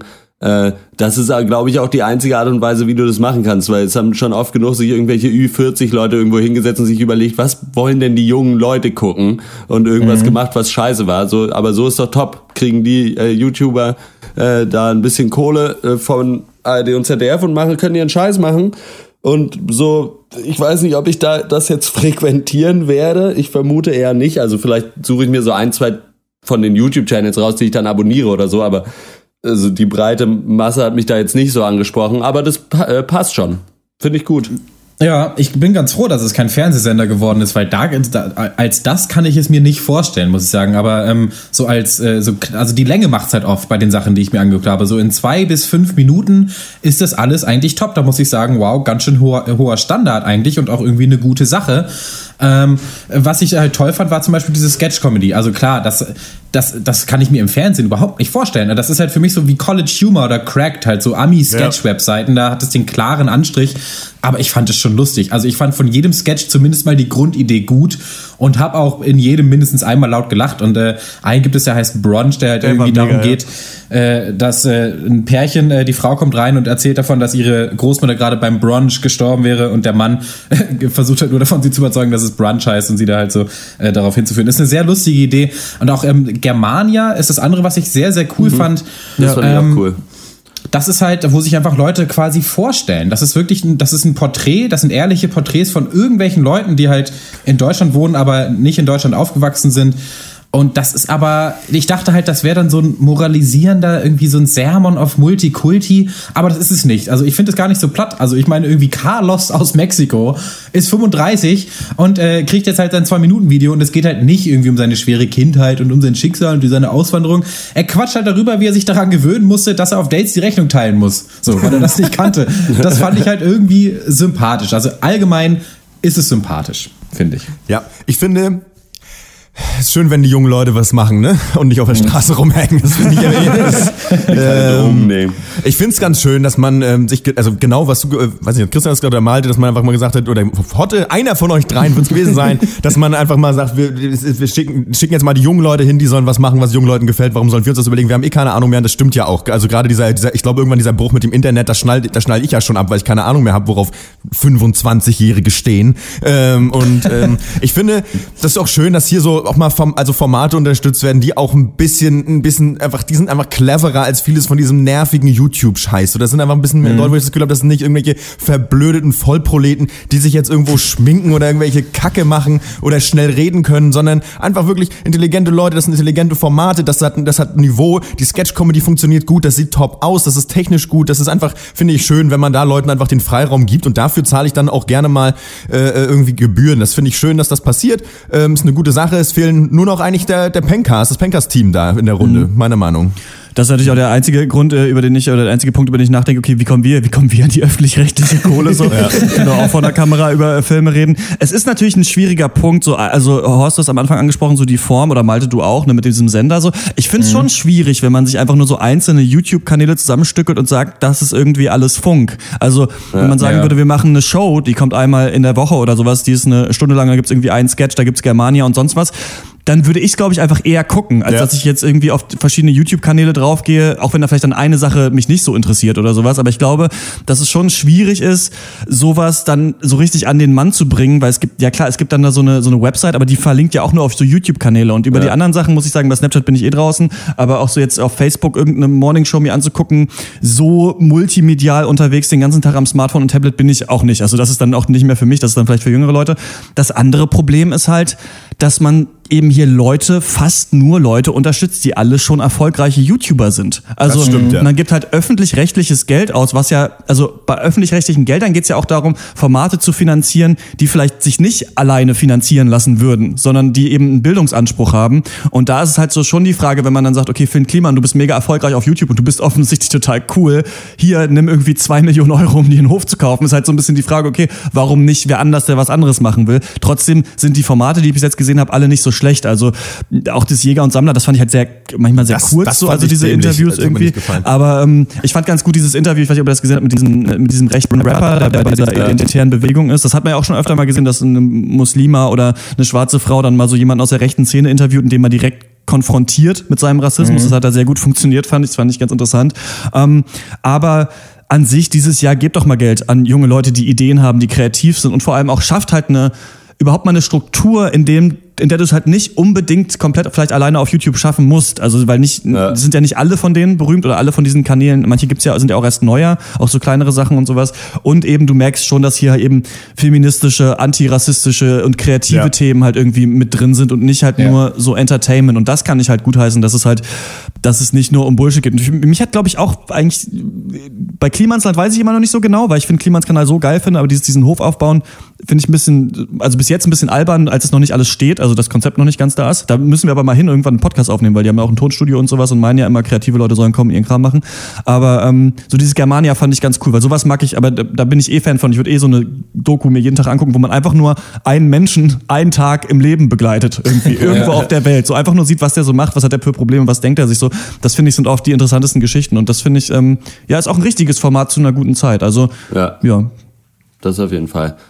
Es wird sich einfach auch irgendwie zeigen. Ich weiß nicht, haben die noch vor, da noch wahnsinnig viele Leute mehr, also dass es auch mehr wird oder sind das jetzt die Pferde, auf die sie setzen und damit geht's weiter? Man weiß es nicht. Also das fand ich ein bisschen sehr komisch, dass auch über diese Seite im Grunde genommen überhaupt nicht klar wird, was da jetzt genau los ist. So, weil im Ja. Grunde genommen ist die, die Webseite von denen ist einfach ja halt irgendwie ein Link. Sammelsurium von YouTube-Kanälen. Ja. So, äh, also da dafür, dass man sich fünf. Jahre hingesetzt hat und sich überlegt hat, wir machen jetzt mal was für die jungen Leute, ist insgesamt dann doch ziemlich eine lame Hülle bei rausgekommen, aber der Inhalt stimmt halt. Insofern äh, kann man sich damit, glaube ich. Und die zeigen. Fargo, ne? Also in dem Trailer kam Fargo Season 2 oder Ja, 1 irgendwas hab ich zeigen. auch Aber ich glaube, du kannst ja. es, also mir Okay. hat ein Kollege bei Detektor erzählt, dass du das aber dann nur nach 22 Uhr online gucken kannst, weil es halt irgendwas mit öffentlich-rechtlich und Altersbeschränkung, was natürlich schon wieder voll für den Arsch Die ist, Leute so, ne? einfach nicht peilen, wie die Welt funktioniert. Aber So, wahrscheinlich ist es wieder rechtlich irgendwie halt schwierig, ne? Also das irgendwie Ja, so dann so keine umzusetzen. Ahnung, Nee, aber aber dann hier, aber, es halt. aber ist Also- Fa- Fargo-Serie ab dem 3. November auf funk.net oder in der App zu sehen. Kannst mal sehen, du. Ja. Naja. Ich find's geil, dass auf jeden Fall bei der Sammlung, bei der Formatübersicht, die Links einfach nur da als URL drin stehen, man da nicht raufklicken kann. Das, das, das ist Web 2.0. Ähm, ja, da hätte man dann vielleicht auch nochmal die jungen Leute ranlassen sollen. Naja, nein, ich finde ich eine schöne Sache und wir werden uns da auch noch verdingen, ist meine Meinung, weil äh, dann braucht ihr auch nicht mehr spenden bei Patreon, dann sind wir einfach so Millionär. kriegt ja alle das Geld zurück. Ja, nee, aber lass uns doch mal, wenn das Studio steht, alle zusammen ins Klimansland aus. Ja, wär ich für. Na, gerne. Dafür. Ja. Das wäre doch ganz schön. Und dann würde ich sagen, äh, kommen wir. Achso, nee, ich muss natürlich noch hier einen Aufruf starten. Schreibt uns doch eine Mail, wenn ihr die Angebote vom Funk gesehen habt. Podcast.drpeng.de. Spricht euch das an. Seid ihr, haben euch die öffentlich-rechtlichen wieder in ihren Krallen, in ihre Krallen Könnt ihr, zurückgeholt. könnt ihr die öffentlich-rechtlichen anschreiben, anstatt dass ihr uns schreibt, dass ihr sagt, Leute, das wäre was. Das, äh, das vielleicht Pencast auf die Wir, Eins. wir trauen uns nicht. Das wäre doch nicht so schlecht. Und damit kommen wir äh, zur Abschlussrunde. Dankeschön, Dankeschön. Das war's mit dem Pancast. Filme, Filme, den ganzen Tag nur Filme. Ihr habt wohl kein richtiges Leben. Hey, du kleine Frechdachs. Na und ob? Wir haben viel über Movies getalkt. Doch wir wissen noch nicht, was uns so passiert ist, seit dass wir in der Abschlussrunde drüber reden.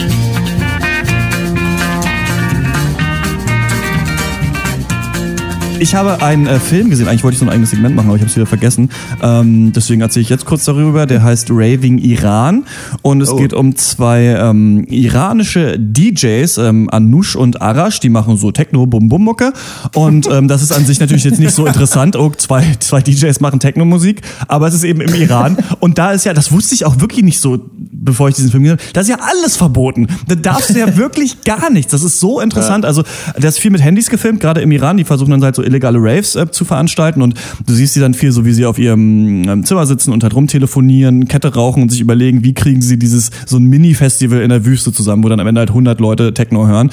Und dann ist so, ja, irgendwo brauchen wir Equipment her und so. Was ist, wenn die Bullen kommen? Ja gut, die Frauen müssen auf jeden Fall alle ihre, ähm, ihre Schals und so mitnehmen, damit sie sich sofort verhüllen können, falls die Polizei kommt und so weiter. Und dann, was aber eigentlich ein bisschen der interessantere Aspekt des Films ist, die machen so ein Album, ne, so ein Hausalbum und gehen dann äh, mit versteckter Kamera in dieses, weiß ich nicht, Kulturministerium äh, Ministerium oder sowas und fragen, was erlaubt ist und was nicht erlaubt ist. Und das ist halt ganz geil, weil da halt dann so eine Frau sitzt, also auch alles immer junge Leute, mit denen sie sprechen, die halt sagen so, ja, auf dem Cover darf auf jeden Fall, also es darf nichts in Englisch stehen und dann so, aber hier also Made in Iran steht doch auf Englisch drauf. Ja, aber das ist cool, das feiert ja den Iran ab, das könnt ihr drauf lassen. Und dann so, okay, hier ist ein bisschen zu viel Haut zu sehen von dem Rücken, ja, aber das ist doch ein Mann, ja, das ist egal. Ach so, dann haben wir eine Frau, die, die eine Frau, die singt. Und dann meint die, was, wollt ihr mich verarschen? Und dann so, ja, da singt halt eine Frau bei uns. Und dann so, habt ihr in den letzten 50 Jahren mal ein Lied gehört, in dem eine Frau singt? Höchstens als Background-Sängerin ist das erlaubt, so, ne? und, also, und halt so ein Zeug. Und dann versuchen die halt dieses Album, also nur das Cover vom Album in Copyshops zu, zu drucken, haben aber keine offizielle Genehmigung vom Staat, das machen zu dürfen. Deswegen sagen alle Leute im Copyshop, ja, nee, können wir nicht machen. Wir werden jeden Tag von der Polizei gefilzt und sowas. Wir mussten den Laden schon mal einen Monat lang zumachen und sowas. Es geht nicht. Finden dann halt trotzdem irgendwen, der das macht. Aber das Geile eigentlich an dieser, an diesen Szenen ist, dass du merkst, dass jeder, egal auch die, dann wollen sie das per Post verschicken, dieses Album, weil dann bewerben sie sich so auf europäischen Techno-Festivals halt so. Auch so, ja, schreibt doch mal einen Brief hier, Burning Man, das sieht doch ganz cool aus so ungefähr. das ist nicht in Europa. Aber, ähm, und dann ähm, sind die halt immer in diesen ganzen ähm, Instituten und sowas und beim Copyshop und dann sagen immer alle Leute, also du merkst allen jungen Leuten an, keiner hat Bock auf dieses Regime im Iran. Alle sagen sich so, das ist der größte Bullshit. Aber du siehst eben, wie dann so ein Regime halt auch von der Bevölkerung getragen wird. Wenn sich niemand dagegen auflehnt, dann passiert auch nichts, aber du kannst es halt verstehen, dass keiner hat Bock in den Knast zu kommen, Ja. weil er irgendwie ein Tittencover ausgedruckt hat in seinem Copyshop. So, ne? Und ähm, dann schaffen die es halt dann so in die, in die Schweiz zu gehen, auf so ein Techno-Festival da aufzulegen und dann so ein bisschen ist die Frage, bleiben sie da, also fliehen sie oder nicht? Und ein ganz interessanter Punkt ist auch, dass ähm, sie dann, die sind nicht politisch, diese beiden DJs. Das finde ich halt mit das Interessante. Das sind eigentlich wirklich nur zwei Dudes, die wollen Techno-Partys machen. und im Iran wird dann immer gesagt, ja, habt ihr irgendwelche politischen Texte? Wenn da ein politisches Motiv ist oder sowas, können wir das nicht drucken, dann könnt ihr es nicht rausbringen, dann können wir die CD hier nicht verkaufen zum Beispiel. Und dann rufen sie bei so, ich weiß nicht, ob es Schlepper sind oder sowas, aber bei Leuten an, die sie halt dann rüberbringen sollen. Und dann sagen die so, ja, also die besten Chancen habt ihr, wenn ihr politisch seid. Wenn ihr richtig krass politisch gegen die Regierung des Iran seid, dann habt ihr gute Chancen, in Europa aufgenommen zu werden. Und dann zeigt sich halt so diese Diskrepanz, ne, wie das halt Ja. für die Leute ist und auch wie diese Flüchtlingskrise aus der Sicht von diesen beiden Jungs ist. Ähm, der Film ist dann relativ abrupt irgendwie zu Ende, bleibt ein bisschen offen und hat halt, das hat, das hat man ja öfter so bei Dokumentationen, die sich so sehr auf einzelne Leute fokussieren, dass dann das größere Bild nicht wirklich gezeigt wird, sondern immer nur so am Bildrand du es mitbekommst, ne? also wie es im Iran ist. Aber es wird niemals einmal erzählt, es ist übrigens so, das sind die Gesetze und so weiter. Das heißt, du hast es nicht wie bei 13th, dass du richtig viel lernst, sondern du hast einfach diese persönliche Reise, nimmst du mit und ist am Ende ein bisschen schwach, weil es relativ schnell dann zu Ende ist, finde ich. Also ich finde, man hätte mehr draus machen können, aber da muss man immer so ein bisschen sehen, was was für ein Doku-Typ ist man. Bei Citizen 4 hatte ich den gleichen Kritikpunkt, dass ich dachte, okay, ist cool, diesen ersten Kontakt mit Snowden zu sehen, aber man hätte noch mehr lernen können. Aber es ist eben jetzt so. Also kann man sich anschauen, ist nicht die beste Dokumentation, die ich je gesehen habe, aber es ist schön, so mal dabei zu sein und mal zu sehen, ja, wie es einfach woanders ist und vor allem wie scheiße. Raving Wie schön, wie schön ist Deutschland? ne? Ja, wie Das schön ist, doch- eigentlich hier. Amerika ist scheiße, der Iran ist scheiße. Nur hier ist es toll. Hier Hier ist ist gut. alles gut. Alles, was es gibt. Ja.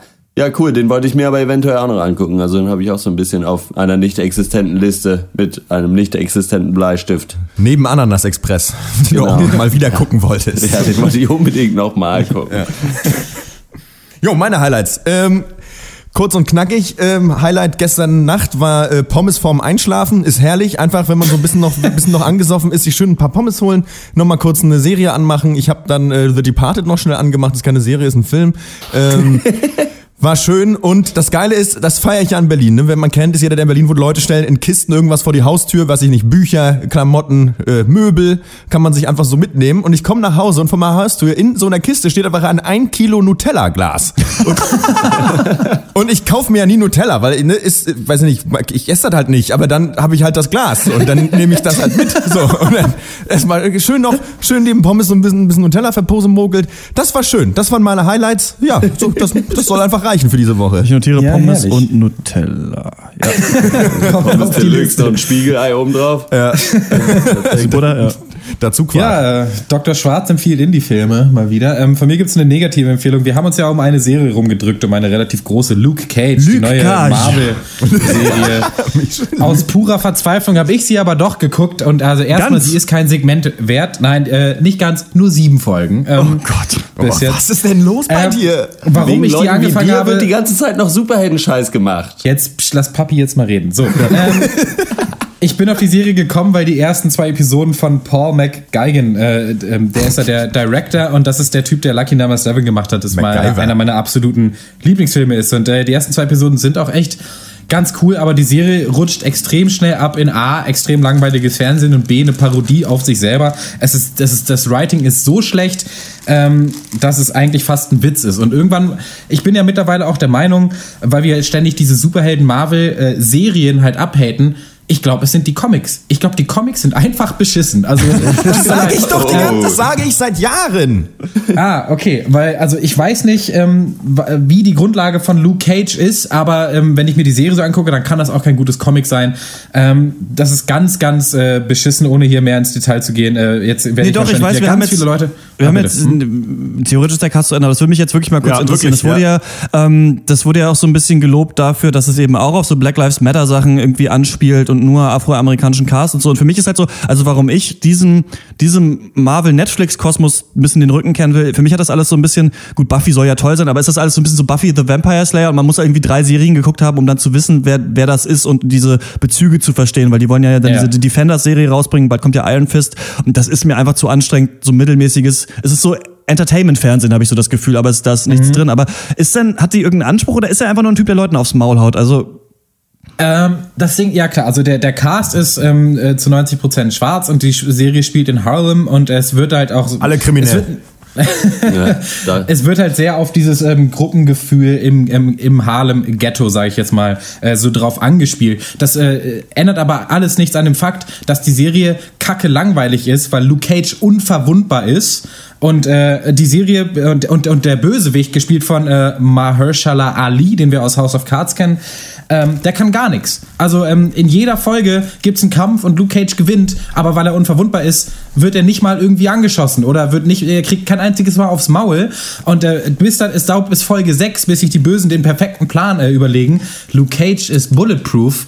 Dann brauchen wir äh, eine Special Bullet, mit dem wir ihn spielen. Oh, und nee. dann Oh, holen sie sich, dann holen sie sich eine spezielle, ähm, spezielle Munition, die dann auch durch Kevlar durchgeht äh, so, und schießen ihn damit ab und dann wurde er zum ersten Mal angeschossen. Das ist ganz, ganz beschissen und äh, ich, äh, ganz ehrlich, auf die, äh, da kommt es gar nicht mehr auf die äh, Thematiken an, die da drin sind. Es kommt einfach nur darauf an, dass es richtig schlechtes Superheldenfernsehen ist, äh, weil die Kämpfe langweilig sind, der Böse langweilig ist und die Dialoge sind aus der allerletzten Tonne. aber warum ist das, da- warum finden die Leute das so geil? Warum wird das so? Ich weiß es ist nicht. es die Netflix-Code oder ist es so dann, weil man so einer so ein, ne, bei Netflix immer noch dieses Insider, also ich gucke irgendwelche Ich coolen glaube, Serien auf ich Netflix. glaube, es hat noch diesen Insider-Faktor, weil nämlich auch in Luke Cage ist es natürlich so, dass er Luke Cage ja auch aus Jessica Jones kommt, der Charakter, und dann später ab Folge 4 kriegt er einen Sidekick an die Seite und das ist äh, Rosario Dawson aus Daredevil. Äh, und das, äh, da wird halt, das wird alles immer so mehr vernetzt und ich glaube, damit sollen die Leute an der, äh, bei der Stange gehalten werden, dass so, oh, die kenne ich ja daher schon und der kommt ja auch aus daher. Ich glaub, Hier wird ja was ganz Großes aufgebaut. Ich glaube, dahingehend werden, ich glaube, das ist nämlich die Wurzel allen Übels. Und wir haben ja neulich schon mal darüber ges- gesprochen, Christian, über hier diese Seiten, so nur 90er Kids verstehen das, Ja. die dann irgendwie ein Bild von einem Gameboy posten. Und 300.000 Leute sitzen zu Hause vor ihrem Computer. Ey, das kenne ich doch. Das ist doch hier, das ist doch ein Gameboy, so eins habe ich früher auch mal gesehen. Ja, jeder hat das mal gesehen. das überall war. So, und ihr seid nicht gehört. Und, und, und genau so sind diese Serien auch dann. Ja, hier, bitte, hier, den hast du, da ist hier, das ist der eine Extra, der bei Captain America hinten, ganz hinten im Zug gesessen hat. der kommt jetzt hier auch noch mal durchs Bild. Oh Gott. So, Nee, ich ah. fra- vor allem, was sollen, die, sollen die Leute, sollen die Kinder sich jetzt eigentlich an Fernseher fesseln? Ich meine ganz ehrlich, das ist ja wirklich, ja, dann kommt der noch da, dann spielt der noch damit, dann musst du das vielleicht noch gesehen haben, das zu rein, was, das ist doch, die haben doch einen Asche oder so ein Fass ohne Boden, also da wirklich, wo, wo oben immer reingekackt wird, also das ist doch wirklich, ey, raus aus meinem, aus meinem Leben, Superhelden. Ihr trefft das auf jeden Fall ganz gut auf den Punkt. Also heute deine Analogie ähm, kann ich so unterschreiben, ja. Okay. okay. Hast Meine du nicht, was, oder Lars? was? Das war mein Highlight gerade, mein Rage. Okay, alles klar. Dann war es das für diese Woche. Wir hören uns wieder am 124. Pencast. Ihr findet uns äh, auf Facebook unter facebook.com slash der Pencast. Da posten wir auch immer die Off-Duties, gerade online gegangen. Ähm, die Welt geht unter. Nächste Woche dann Stand-Up-Comedy, kann ich ja hier schon mal anteasen. Ist der schon auf Patreon eigentlich? Äh, nein, nee. Ähm, Aber kommt. dann bald. Ja. Außerdem äh, freuen wir uns wie immer über euer Feedback, diskutieren das gerne im Podcast, schreibt uns eine Mail an podcast.drpeng.de oder auf Twitter at der Pencast oder Direktnachricht auf Facebook und auf patreon.com slash der Pencast. Wie ihr wisst, könnt ihr euch unterstützen mit ein paar Euros. Ich habe davon, also eigentlich nicht davon, eigentlich von meinem eigenen Geld, ähm, könnt ihr uns unterstützen. Ähm, ich habe mir so ein Ding gekauft, das ich jetzt hier in dieses äh, Interface reinstecke und dann kann ich mich selber hören. Das war toll. Das ist nicht schlecht. Ja, wenn ihr den Cast mögt, empfehlt ihn weiter. Das war's von uns. Bis zum nächsten Mal. Ciao. Ja, ciao. ciao.